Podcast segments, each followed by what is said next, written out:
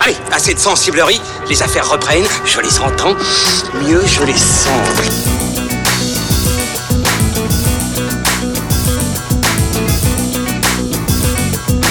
Qu'est-ce que c'est que ce foutoir, mon petit Bernard?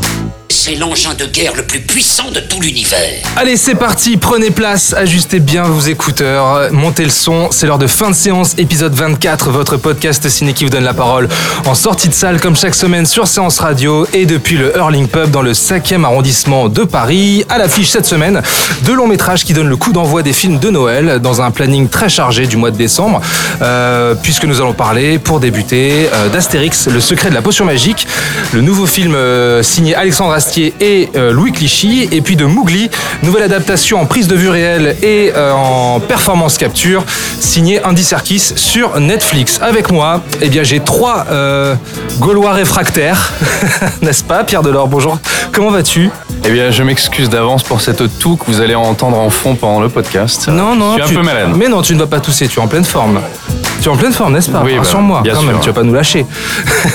Ilan Ferry et Julien Munoz de cinevibe.fr sont également des nôtres, ça va Hello, bah oui, ça va, on résiste à l'envahisseur de la sobriété. De la sobriété, d'accord Moi, je précise que je suis tombé dans la critique magique euh, quand j'étais petit, mais c'est Hélène qui m'a poussé, donc euh, c'est lui le fautif. Ouais, ça compte pas. D'accord. Bon, on va attaquer avec euh, Astérix, le secret de la potion magique. Mais avant cela, vous le savez, c'est tout de suite les avis des spectateurs en sortie de salle. C'est parti. Cette mission, c'est quoi C'était très bien parce que c'était très drôle. Et puis euh, pour une fois, ça changeait un peu des autres parce qu'il y avait un vrai méchant hein, qui euh, avait vraiment l'air d'un méchant. Et puis euh, c'était très drôle et euh, comme, bah, comme tous les Astérix, hein, euh, voilà. Moi, je trouve que c'est bien aussi pour les, les, les adultes parce que justement, il y a plein de clins d'œil à, à des films existants. Ça faisait peur. Ouais, parce qu'il y a un vrai méchant et qui lui a fait un petit peu peur. Ah, elle, est, elle est plus jeune aussi, c'est pour ça. Mais elle a bien aimé. euh, T'as bien aimé la petite fille Comment elle s'appelle la petite fille Ah, Je sais plus. Non, Pectine. Pectine. Ouais. Ouais, elle est trop mignonne. Beaucoup d'action, beaucoup d'humour. euh, Enfin, il y avait un peu de tout et du coup, euh, c'était un très bon film. J'ai beaucoup apprécié le film.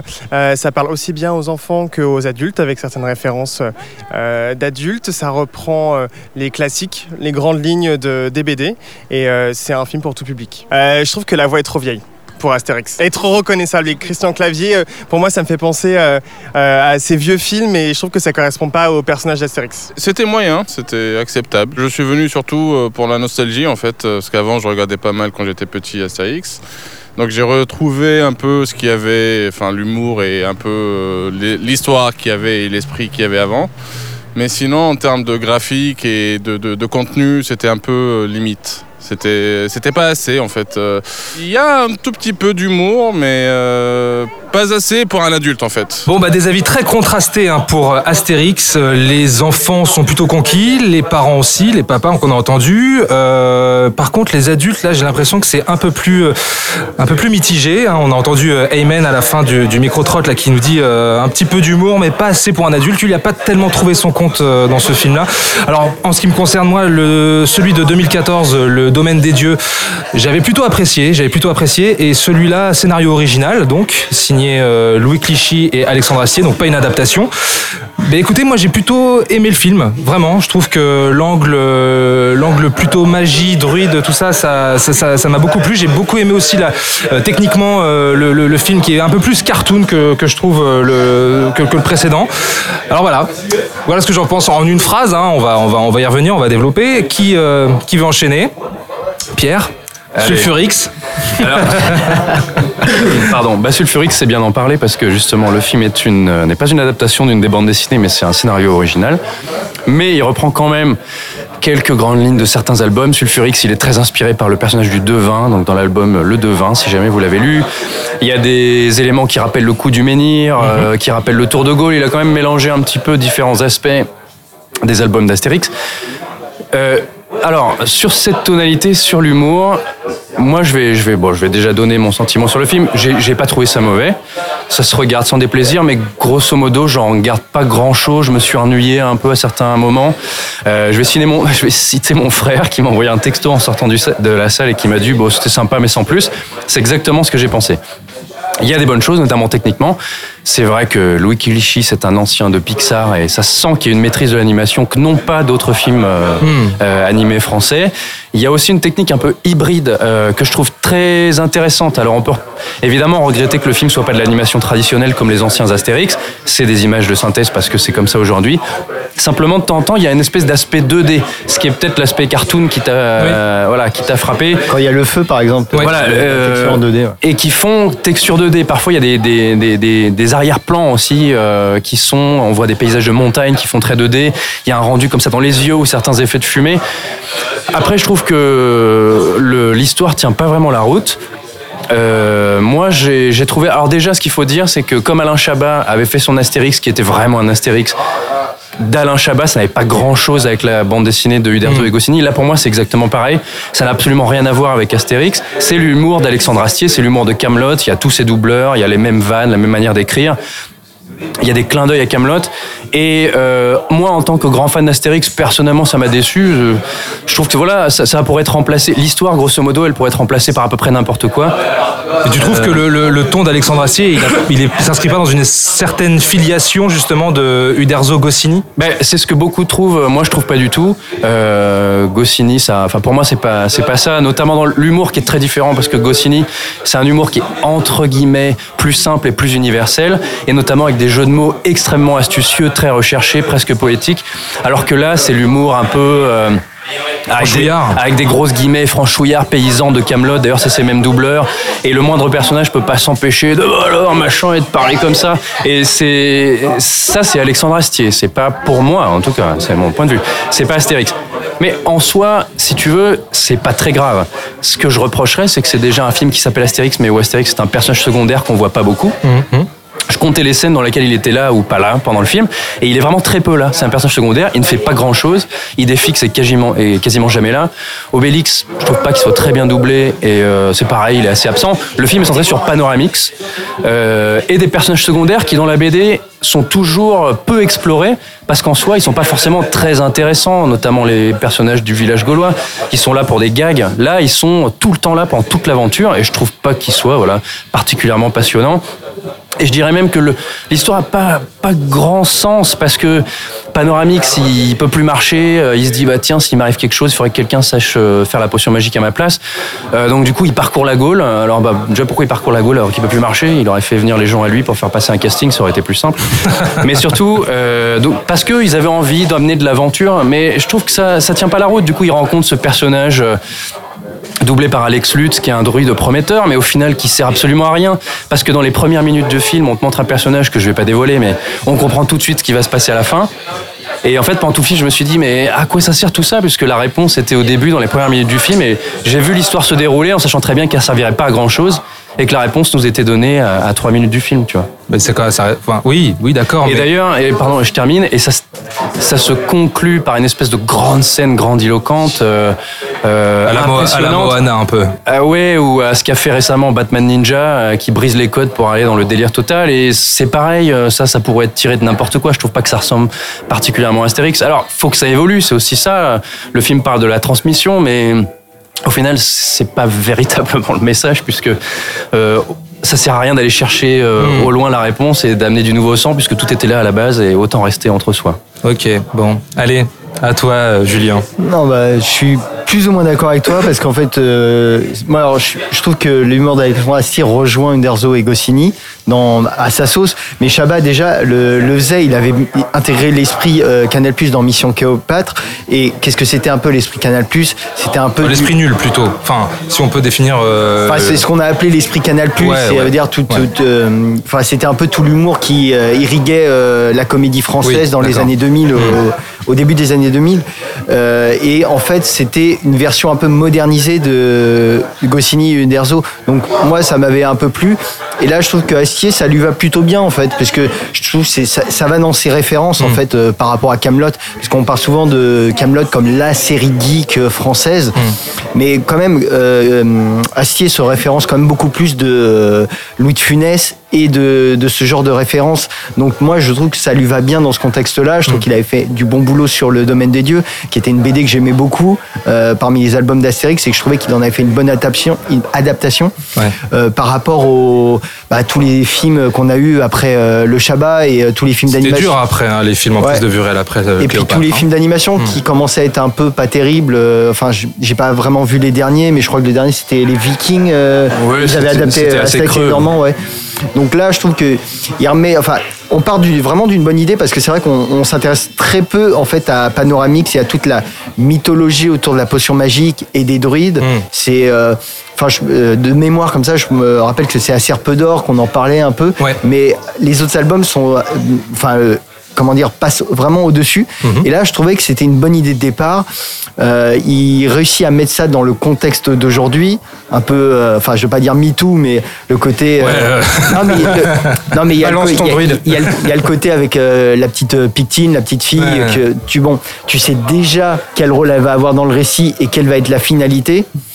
Et euh, mais c'est, j'ai trouvé ça plutôt ingénieux. Après moi, c'est un peu la fin qui m'a gêné, où justement, comme tu disais, avec cette fin un peu à la Batman Ninja, comme vous parlez, mais là qui fonctionne pas vraiment.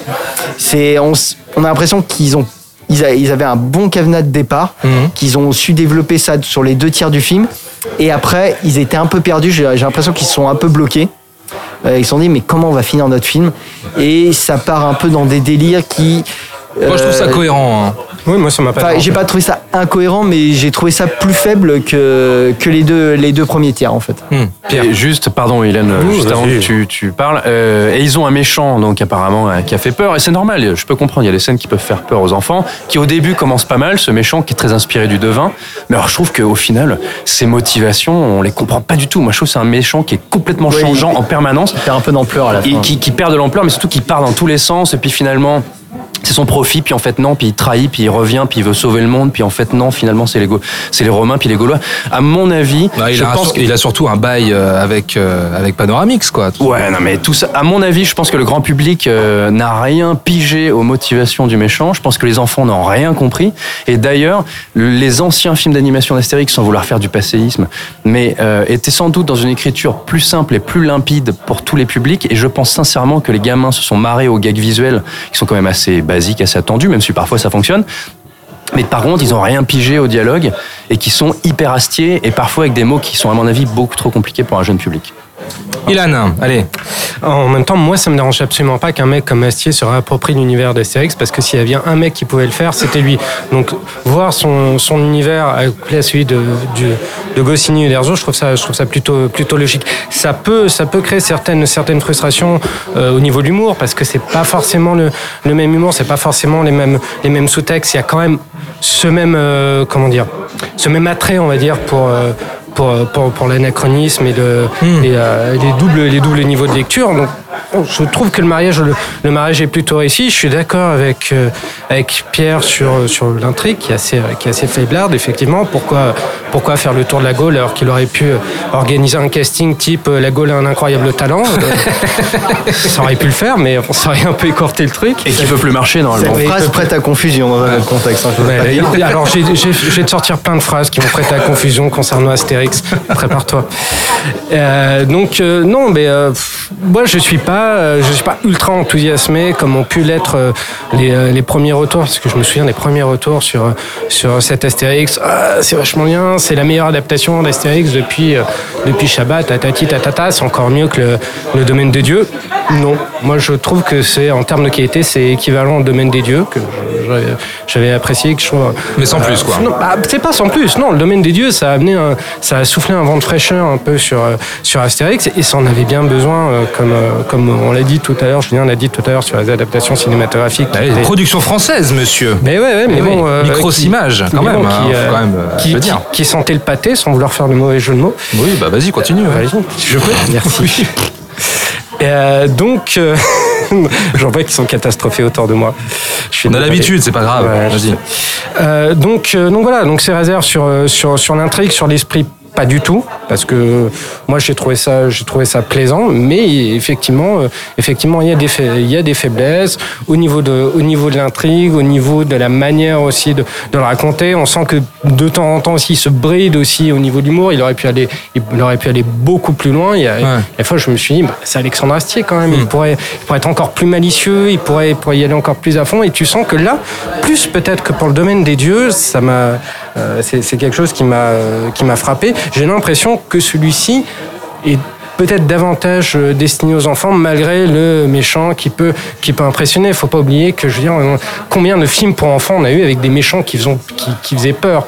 Donc euh, a priori c'est pas c'est pas un argument pour euh, pour dire que le film est adulte. Moi je pense qu'il est plus enfant que peut-être plus enfant dans son enfantin enfantin dans son approche que le, que le domaine des dieux. Et enfin, moi, la grosse réserve que j'ai, c'est comme euh, Jérôme qu'on a entendu tout à l'heure, c'est sur, c'est sur le casting vocal. Ah ouais. En particulier celui de Christian Clavier. Autant Christian Clavier en live, je trouve qu'il incarne très bien Astérix. Il n'y a, y a pas de souci. Enfin, je veux dire, comparé après à Edouard Baird et Clovis Cornillac qu'on a eu.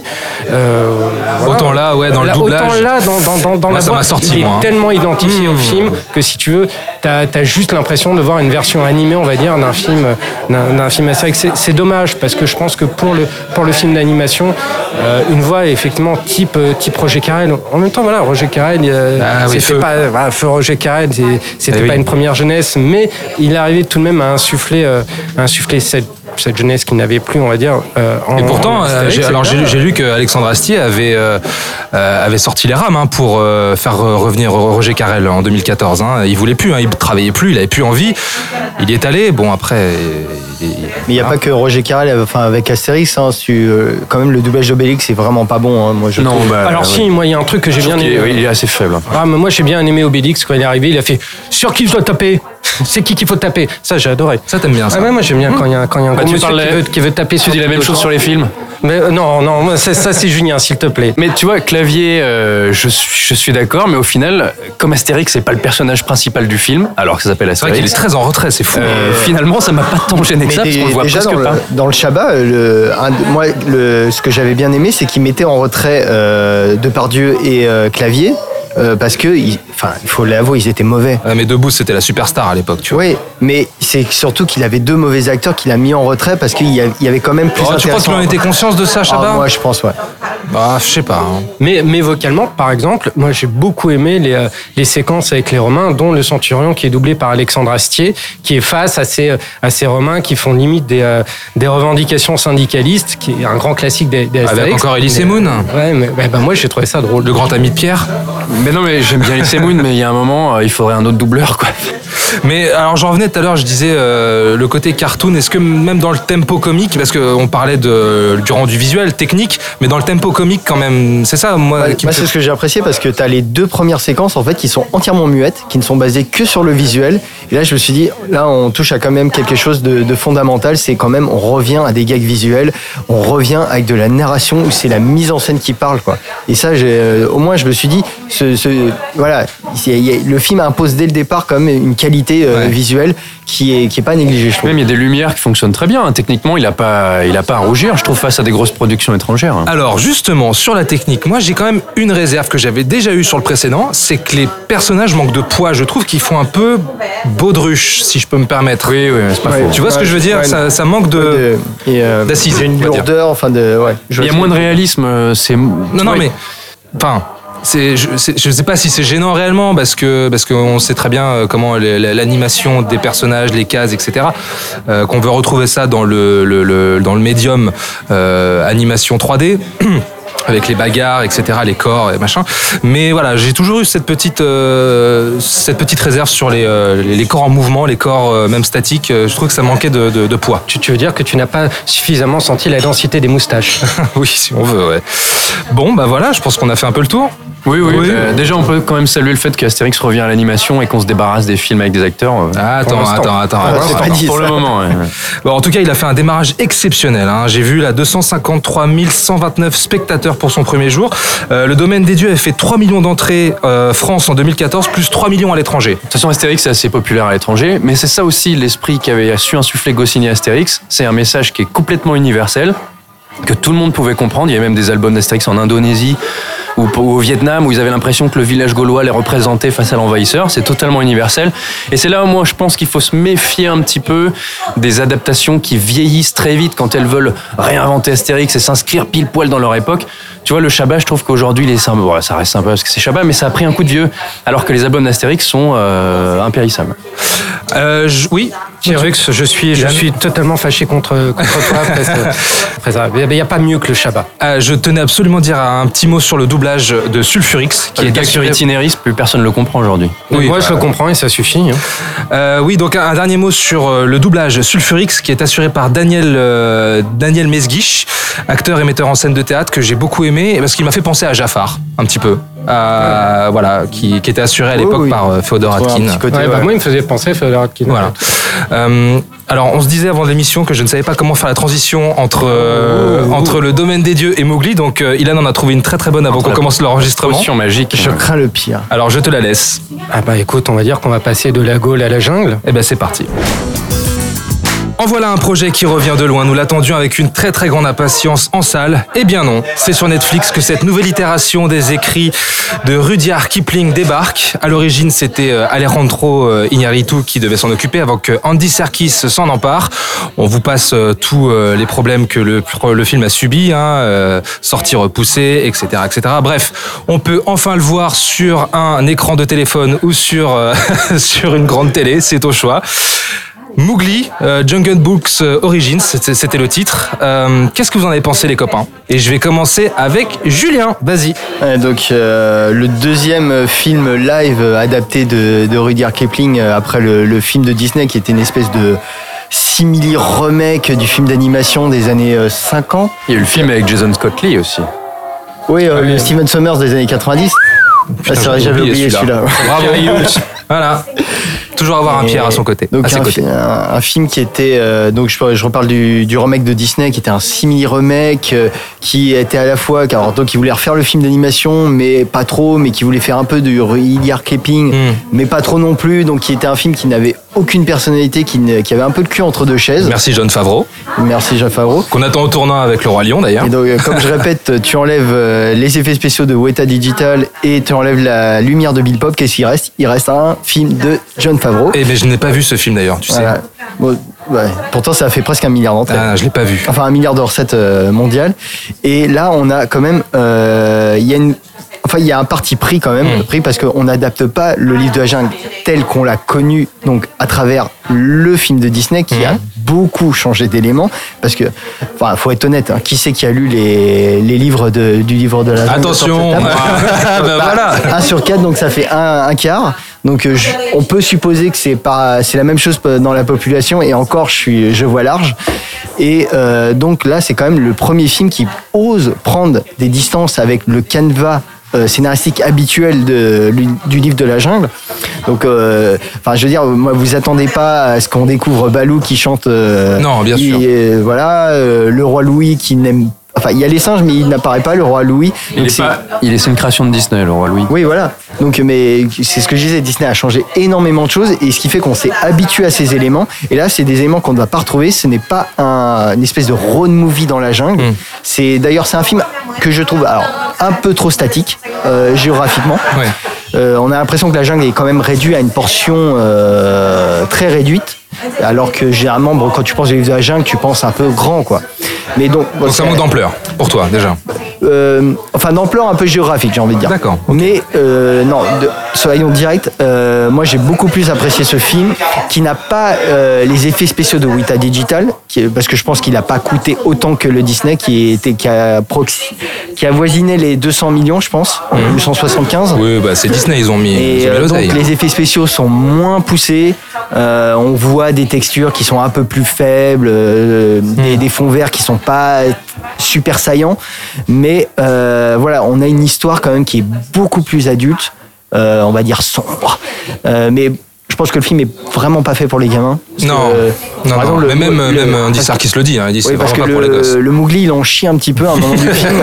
Et je pense que les gamins, tu vois, il y, a- il y a un peu de sang quand même. Ah, c'est l'école de la vie, ça va. Oui. Voilà, oui, non, mais Bah oui, attends, ça va, faut qu'ils Mais apprennent. il y, a- il y a un point de vue, euh, notamment sur la différence euh, dans le film, où, euh, notamment par rapport à Mowgli, donc qui n'est pas un animal, comme euh, alors qu'il est élevé par les loups. Mais il y a par exemple, il y a son ami qui est, alors je sais pas si c'est de Rudyard Kipling ou si c'est inventé, le, le loup albinos. Euh, Ah, euh, qui est doublé par, je ne sais plus, je l'avais noté, euh, mais. pas- Je euh, crois que c'est par le fils d'Andy Serkis. Alors là, euh, je la colle. Mince. Je, je confirme. Et donc qui amène cette thématique de la différence. Et euh, j'avais lu une critique aussi qui comparait, qui disait que le film s'inspirait beaucoup du des- des Anneaux, mais beaucoup trop. Euh, par rapport au, donc, au passage par les singes qui peut faire penser à la visite de la grotte de, de la Moréa ouais. euh, bon j'ai trouvé ça un peu exagéré mais donc euh, Andy Serkis quand même a fait ses armes euh, de réalisateur euh, sur le Hobbit. Ouais, en tant que, il, a, il a été réalisateur seconde de seconde équipe. équipe, Hmm. j'ai envie de dire c'est quand même assez formateur. Et donc en, en termes de mise en scène je trouve que le film est quand même pas mal tenu. Oui, il y a des passages un peu plus faibles mais généralement quand même le film a une belle dimension cinéma. On parlait de Outlooking tu disais Thomas que tu ne retrouvais pas cette dimension cinéma. Là c'est vraiment un film que j'aurais voulu voir au cinéma parce que je trouve que visuellement le film a cette patine cinéma Ouais. et que ça méritait un grand écran Ouais, je suis d'accord. Moi, je, je je l'ai imaginé effectivement. euh, bah, j'ai la chance d'avoir un, un bon matériel euh, à la maison et je voyais, je voyais. Oh, c'est crâneur. tout de suite. Non, mais je- je- j'imaginais effectivement le, le, le film sur l'écran du Max Linder et j'avais un, un vrai film de cinéma. Tu vois. euh, bon, voilà. Pierre, À moi à toi. moi. Ce film est un mystère pour moi. ok. Je ne parlerai pas de ce film, c'est une merde. Non, mais euh, c'est un film que je ne comprends pas. Euh, déjà, je me suis posé la question. Vous y avez plus ou moins répondu. Apparemment, Andy Serkis a dit que c'était pas pour les enfants. Andy Serkis qui joue Baloo d'ailleurs. qui joue Balou ouais. Hein, il Qui est vachement bien, je trouve. Et c'est un Balou très différent de ce que vous avez connu hein. je vais y venir. Bah, qui est un Baloo un peu plus proche du Baloo de Rudyard Kipling, qui était en fait l'entraîneur des jeunes loups. Euh, une espèce de père adoptif pour Mowgli. C'est un film que je comprends pas parce que déjà je sais pas à qui s'adresse. Moi, j'ai trouvé que le film était euh, pas suffisamment mature dans ses thématiques pour me parler en tant qu'adulte. Mais je l'ai trouvé, entre guillemets, trop adulte pour un public de jeunes, à qui, en général, le livre de la jungle s'adresse quand même, en tout cas l'œuvre, parce que c'est euh, le livre de la jungle de Rudyard Kipling, c'est comme une fable. C'est-à-dire que Rudyard Kipling s'intéresse pas à la vie des animaux, ou à la jungle, euh, ou au darwinisme. Non, c'est c'est à travers des personnages d'animaux qui ont des comportements plus ou moins d'humains, on explique euh, les travers de la société. Il y a plein de thématiques qu'on trouve chez Kipling, euh, l'abandon, la dualité. Lui, c'est un Britannique qui a grandi en Inde. Euh, Mowgli, c'est un jeune qui grandit parmi les loups, mais qui est un homme. Il y a des thématiques comme ça. Euh, c'est aussi un roman qui est obsédé euh, par les règles, euh, par savoir euh, quelle est sa place dans la société. Euh, Kipling euh, est d'ailleurs euh, un grand ami du fondateur des scouts. Euh, petite euh, petite anecdote euh, qui s'est inspiré d'ailleurs des jeunes loups pour sa, sa hiérarchie. Enfin bon bref, donc il y a une idée de la hiérarchie très précise et je trouve qu'on nous bassine d'ailleurs un peu avec ça dans le film sur ces règles de la jungle, etc. Euh, alors déjà, je trouve que c'est un film aussi qui est très long. Moi, les- moi, je l'ai trouvé. Non, non. Moi, j'ai trouvé qu'il y avait vraiment des longueurs. Et ensuite, sur la technique, moi, j'ai eu beaucoup de mal avec la direction artistique. Parce que certes, le film n'a pas le budget de Disney et euh, ça se sent. Oui, les images synthèses sont peut-être moins performantes. Par contre, je trouve que c'est pas très beau. Ah bon? Et euh, moi, les animaux, je trouve qu'ils ont parfois vraiment des drôles de têtes. Je trouve que Shere Khan, il est carrément laid. C'est vrai? Ah oui. Sherkan, Benedict Cumberbatch, tu Alors, penses que ça le fait pas Et, et, dans la, et c'est là où j'attendais Andy Serkis, parce que c'est aujourd'hui le pape de la performance capture. Donc la performance capture, on met une espèce de combinaison, Ouais. on capture tous les mouvements du visage de l'acteur, ses mouvements euh, du corps, etc. Et on retranscrit ça en image de synthèse. On est entre l'animation et la performance d'acteur. Et on devine les traits de l'acteur. Et on, parfois, dans les designs animaux, on devine les traits d'acteurs, notamment Benedict Cumberbatch. Mais je trouve que Shere Khan, ça lui fait vraiment une drôle de tête. Je trouve que le tic, elle est très moche. Je trouve que K, le personnage qui est doublé par Kate Blanchett, je trouve qu'il est très laid aussi. Et d'ailleurs, je reviens sur Kate Blanchett. Autant Benedict Cumberbatch s'en sort bien, autant je trouve que le doublage global, moi, m'a pas tellement plu. Je trouve que Kate Blanchett est pas terrible. Ah ouais? Et oui, je trouve que Christian Bale en Bagheera euh, surjoue. Euh, oui, Andy Serkis I en, am en. Bagheera. Mais c'est un peu ça, franchement, c'est quasiment ça. Euh, et, et oui, dans, dans- tous ces animaux, je trouve que le doublage est parfois assez limite. Et en fait, un doublage très anglais hein. Ah, il y a, il y a pas beaucoup d'accents anglais Là- et, euh, du Royaume-Uni je trouve Et, et là où je comprends pas tellement le film, c'est que je comprends pas ce qu'il veut dire. Parce qu'il a des thématiques sur l'appartenance, etc., qui font partie du livre de base. Donc, je veux dire, elles sont forcément là. Tu vois, il peut pas les trahir, ou alors c'est autre chose. Euh, on, pourrait croire qu'il veut revenir à l'esprit du roman de Kipling pour laisser Disney de côté. Mais en fait, non, puisqu'il transforme totalement le récit, qui devient une espèce de fable ésotérique avec K, qui devient un serpent euh, euh, prophète mystique qui voit le passé, le futur. Euh, Mowgli devient l'élu qui rapportera l'équilibre dans la force. C'est quasiment ça. T'as pas aimé Matrix, toi Et, euh, et, et du coup, je comprends pas ce que ça veut dire, tu vois. Je comprends pas ce personnage de K, par exemple. Euh, et il y a plein de rajouts que je pige pas du tout. C'est-à-dire qu'il nous rajoute ce chasseur occidental, John Lockwood. John Lockwood, c'est le père de Rudyard Kipling. Euh, alors qu'est-ce qu'il fout là en fait? Euh, Et en plus c'est un personnage qui je trouve n'a aucune importance dans l'histoire. Il amène une espèce de quête de vengeance avec les éléphants qui sont aussi des espèces de figures mystiques. Ça sert à quoi?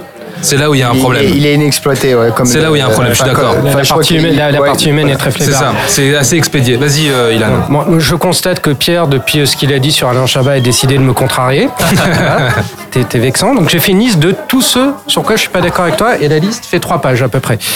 Euh, alors, euh, moi j'ai beaucoup aimé, j'ai beaucoup aimé le film, tout en lui reconnaissant des, des faiblesses. Effectivement, euh, moi j'avais pas vu le, le livre de la jungle made in Disney parce que de toute façon je suis contre cette démarche qui vise à faire des versions live des dessins animés qu'on a déjà vus. Enfin, pour moi ça n'a absolument aucun intérêt. Ça manque d'identité, ça manque de corps, ça manque de toutes ces choses en fait que je retrouve dans, dans ce dans ce Mowgli euh, d'Andy Serkis. Il faut savoir que Andy Serkis, ce qui euh, ce pourquoi euh, il est connu, pourquoi on l'aime, c'est sa manière, sa prédisposition à humaniser des créatures, des figures, euh, qui soient mystiques ou pas, en tout cas des figures qui ne sont pas humaines. Il arrive à leur donner euh, cette, cette humanité, il était précurseur de ça, et ça se retrouve énormément dans le bestiaire de, de Mowgli, c'est-à-dire que moi j'ai rarement vu de toute façon des animaux aussi, aussi humains. Le- les, les, euh, les Bagheera, Bagheera, Sher Shere Khan, Balou, etc., pour moi, sont aussi humains que, que pouvait l'être euh, César dans, dans la trilogie de la, de la des singes, la, la nouvelle trilogie de, de la planète des singes.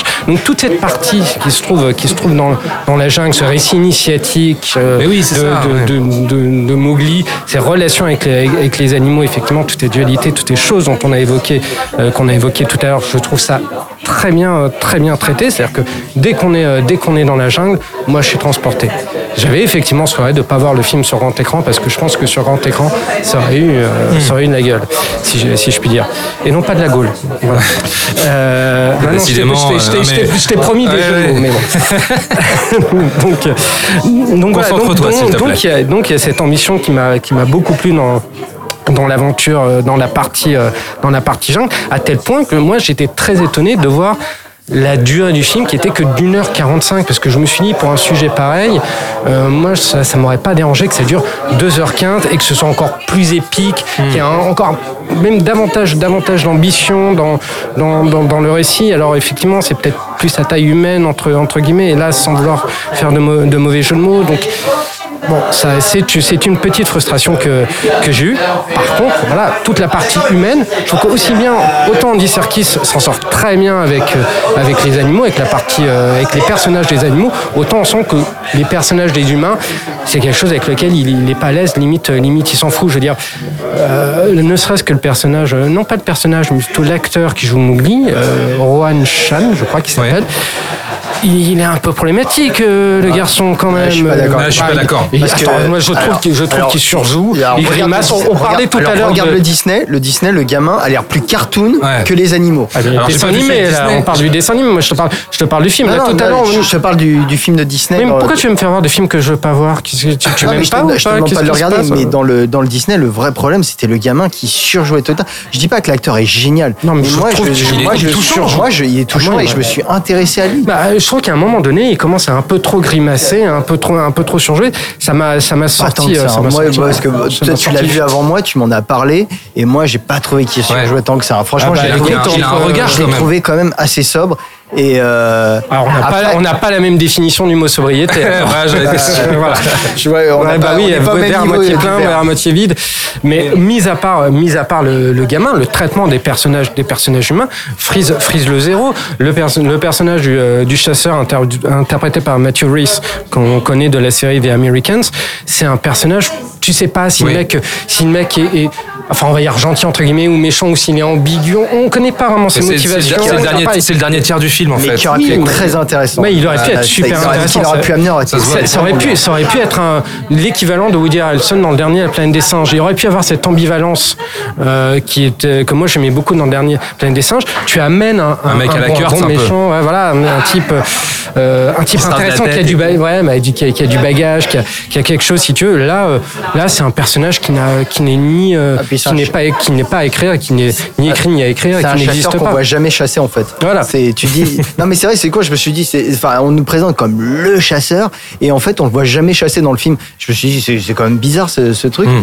Et euh, ce qu'il y a c'est comme tu dis ces derniers temps enfin c'est les 10 15 dernières minutes où en un peu fait, plus, j'ai tout- l'impression, quand Tout est accéléré. Et, euh, et C'est hyper ramassé, et du coup, on n'a pas eu le qu'on temps, on se rend compte qu'on n'a tout pas eu le temps de- Et euh, bah, ça, ça fait une frustration parce que, Mm. comme dis, le personnage euh, de- du chasseur a pu amener quelque chose parce qu'il y a, il y a une scène qui, où carrément le- la dimension du personnage change du tout au tout. Et c'est C'est évacué, euh, évacué très très vite. Alors que cette scène est vraiment. Alors, quand je dis que c'est pas un film pour les gamins, je pense que cette Ah, elle scène, est- elle est traumatisante cette scène pour pourrait être très traumatisante. Ah bah, Moi. Même moi, en tant qu'adulte, je me suis dit, oh non, tu vois, Ah j'étais là, et euh, j'étais pas bien quoi. Et puis, et puis le personnage de Freda Pinto qui n'existe absolument pas, qui Ah, n'a qui n'a aucun, aucun dialogue, dialogue. Aucun dialogue. Elle ne parle pas. Donc il y a, un- vrai- problème. Il y a un vrai problème là- euh, là-dessus. C'est-à-dire que moi je pense qu'un un Mowgli qui aurait été situé que dans la jungle et qui aurait été vraiment ce récit initiatique sur comment Mowgli devient vraiment le roi, le roi de la jungle et avec une vraie, une vraie ampleur, une vraie euh, pas ambition parce que l'ambition elle, elle est là. Il y, a, il y a un côté rugueux, il y a un côté euh, très frontal que moi j'aime beaucoup, euh, beaucoup dans ce film. Pour moi des phases de ce film tient plus du survival que du euh, que du euh, que de l'adaptation. euh, Ah, il y a de la poésie quand même, non? Oui, mais oui, oui, oui, non, mais il y a de la poésie, bien sûr, bien sûr, il y a de la poésie, mais euh, mais pour moi ça tient plus. C'est une interprétation personnelle. C'est-à-dire que je pense que s'il avait vraiment tendu vers le côté survival pur, bon, moi je, je dis ça parce que je suis un fan de Rambo et que j'aime les trucs qui se passent dans la jungle avec euh, euh, les trucs musclés, mais ça aurait pu donner encore plus de coffre entre guillemets au, au film. Et pourtant, Alfonso Cuaron a donné un coup de main Ouais, c'est vrai. à Andy J'avais- Serkis. J'ai vu ça, ouais. Son film. Qu'est-ce qu'il a fait Il est, il est intervenu sur le, le- alors je sais pas si c'était la post-prod, je crois que le film était déjà tourné, mm, où il était en finalisation, mais euh, Alfonso Cuaron a donné un coup de main à Andy Serkis. Bah, il aurait peut-être dû en donner plus d'un. Ah, ah non, toi, toi c'est euh, ouais non. Non, mais Non, mais on est d'accord que c'est Mais- pas moche quand même visuellement. Bah, moi- là, moi, je trouve- c'est tourné en décor réel. Hein. Je trouve que la direction artistique est laide. Vraiment, les animaux, je les trouve pas beaux du tout, quoi. Mais c'est quoi mais alors moi je suis pas hyènes, d'ac- toi. moi je suis pas d'accord parce que pas quoi pas les hyènes. Euh, Parce que la hyène, est, la hyène est voulue très très moche dans, dans le film. ouais, bah, rien à voir. Je trouve que tous les animaux sont moches. quoi. Non mais Ouais, mais Ouais, c'est- compliqué d'avoir euh, d'avoir un rendu euh, de bestiaire en prise de vue réelle, tout en sachant que c'est de l'animation en image de synthèse, en performance capture. Je trouve que justement là, il y a cette distance entre le réel et le effectivement l'animation, le- le- le- l'image de synthèse. Il y a juste ce qu'il faut en fait. Le dosage est, est très bon pour moi, et, et j'attendais justement que euh, en voyant le casting euh, casting voix, qu'on devine les traits aussi de, de- des- des acteurs derrière. Moi, je trouve que Christian Bale, pour le coup, ça le fait ça le fait vachement. Benedict Cumberbatch, euh, moi j'avais adoré euh, sa performance dans euh, Smog. dans ouais, en tant que Smoke dans, dans The Hobbit. Dans...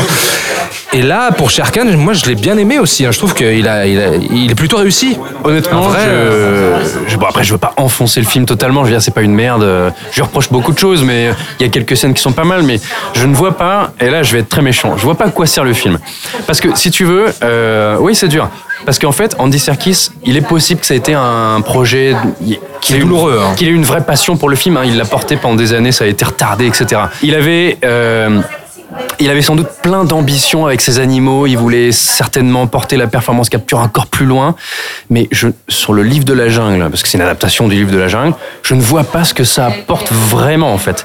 Il y a des différences. Mais si tu veux, des films du livre de la jungle, en fait, il y en a eu beaucoup, hein, à travers euh, les âges. Évidemment, le dessin animé de Disney, euh, le, premier, euh, on l'a tous vu enfant et il reste dans les mémoires. Et d'ailleurs, je le trouve très très bien. Mais ce film, déjà l'histoire on la connaît, même si elle est racontée différemment, on la connaît. Donc je- déjà je trouve qu'il n'y a pas grand chose, en tout cas du point de vue du grand public, à mon avis, il n'y a pas grand chose de surprenant. Je pense que beaucoup de choses sont même carrément attendu. Moi, en, thématiquement, ça m'a pas montré quelque chose de vraiment nouveau ou passionnant. Il y a des passages qui servent à rien. L'ajout de ce chasseur, en plus, lui donner le nom du père du Rudyard Kipling, je trouve que ça sert à rien. Je trouve que les animaux sont euh, soit très classiques, euh, soit moi je comprends pas K qui, qui voit l'avenir. Je vois pas en quoi c'est un prophète. Donc du coup, je, ce, ce film, en fait, j'ai du mal à m'imaginer que les gens le regarderont encore dans quelques temps. Tu vois, j'ai, l'impression qu'il va disparaître. Alors, moi, ce que j'ai l'impression sur, sur le film, la de lecture qu'on peut, qu'on peut de, de nos films, c'est que pour moi, c'est un livre de la jungle beaucoup plus traumatique, entre guillemets, que, que les autres adaptations qu'on a vues. Parce qu'on en parlait tout à l'heure, Mowgli, euh, Mowgli qui, euh, qui en chie, Balou, c'est. euh, allez, je vais grossir le trait, mais c'est juste pour, un peu pour, euh, pour, pour les références fun, mais euh, c'est un peu le. Le soldat de Full Metal, euh, l'entraîneur de Full Metal Jacket version jungle. Ouais, c'est ça même. C'est, euh, et il y, a- il y a des choses qui sont extrêmement, extrêmement traumatisantes, Ouais, même sur le personnage euh, de sur la par chasse. Peter. Mulan, euh, qui est le père loup, en fait, qui on le présente toujours dans les dans les autres films comme le le, le, le- le père un peu dur qui s'en fout un peu de Mowgli, là qui euh, qui a une dimension un peu politique et que, que j'ai trouvé vraiment intéressant. Euh, dans Disney, l'original, c'était ça aussi, plus ou moins. hein. Sauf que revu à la baisse parce qu'on s'y attardait moins. hein. Bon, bah voilà. Bah, ce sera le mot de la fin, on s'y attardait moins. Euh, Voilà. voilà, tout simplement. Allez, merci à Jacques, 10 ans, Blanche, 4 ans, Gaspard, 13 ans et leurs parents, ainsi que Jérôme ou encore euh, Ayman pour nous avoir accordé quelques instants au micro de séance radio en sortie de salle. Je voulais également, au nom de toute l'équipe, les copains, nous allons faire un gros bisou à Polo Exi sur Twitter qui nous a cité parmi euh, sa liste euh, favorite de podcasts, ses recommandations. Et il a bien raison. Et voilà, et on est à côté en plus de un gros big up également aux, aux autres podcasts cités parce que c'est des podcasts assez prestigieux, donc on est très fiers. Merci, Merci beaucoup. merci. Polo. Merci Polo. Pour nous retrouver sur toutes les applis podcast, vous le savez, iTunes, euh, Podcast Addict ou encore sur Spotify, n'hésitez pas à vous abonner et sur SoundCloud également. Sur Twitter, arrobase fin de underscore séance ou hashtag fin de séance. Voilà, tout est dit. Il ne me reste plus qu'à eh bien, vous remercier les copains Pierre Delors de fanfootage.fr. Euh, eh bien, écoute, on va te laisser aller te reposer. Oui, je vais aller me coucher, je crois que j'ai encore un peu de fièvre. hein. Je suis Oh, désolé. Ça se sentait dans tes, dans tes interventions. Parce hein. que j'ai j'ai une passion fiévreuse pour ce que je racontais, c'est ça? Non, t'as pas plombé le podcast. Ça va, ça va, ça va. Ilan Ferry et Julien Munoz de cinevibe.fr. Euh, bien, écoutez, euh, gros bisous. Bah, bisous de même. On vous retrouve sur euh, cinevibe.fr et sur Twitter. CinéVibeFR sur Twitter. Voilà, très bien. On se retrouve la semaine prochaine. On va parler de très, deux très grosses euh, sorties ciné que nous attendons particulièrement ici, une fois de plus, puisque nous allons parler de Spider-Man et de Mortal Engines. Et je pense que là, il y aura encore beaucoup de choses à dire. hein. Il y aura du lourd. On attend beaucoup, ouais. Et bien, d'ici là, on vous fait de très gros bisous. On vous souhaite un bon cinéma et on vous dit à très vite, les copains. Bisous. Ciao. Salut. Nous allons faire du bon travail ensemble. Yes. No. Ok.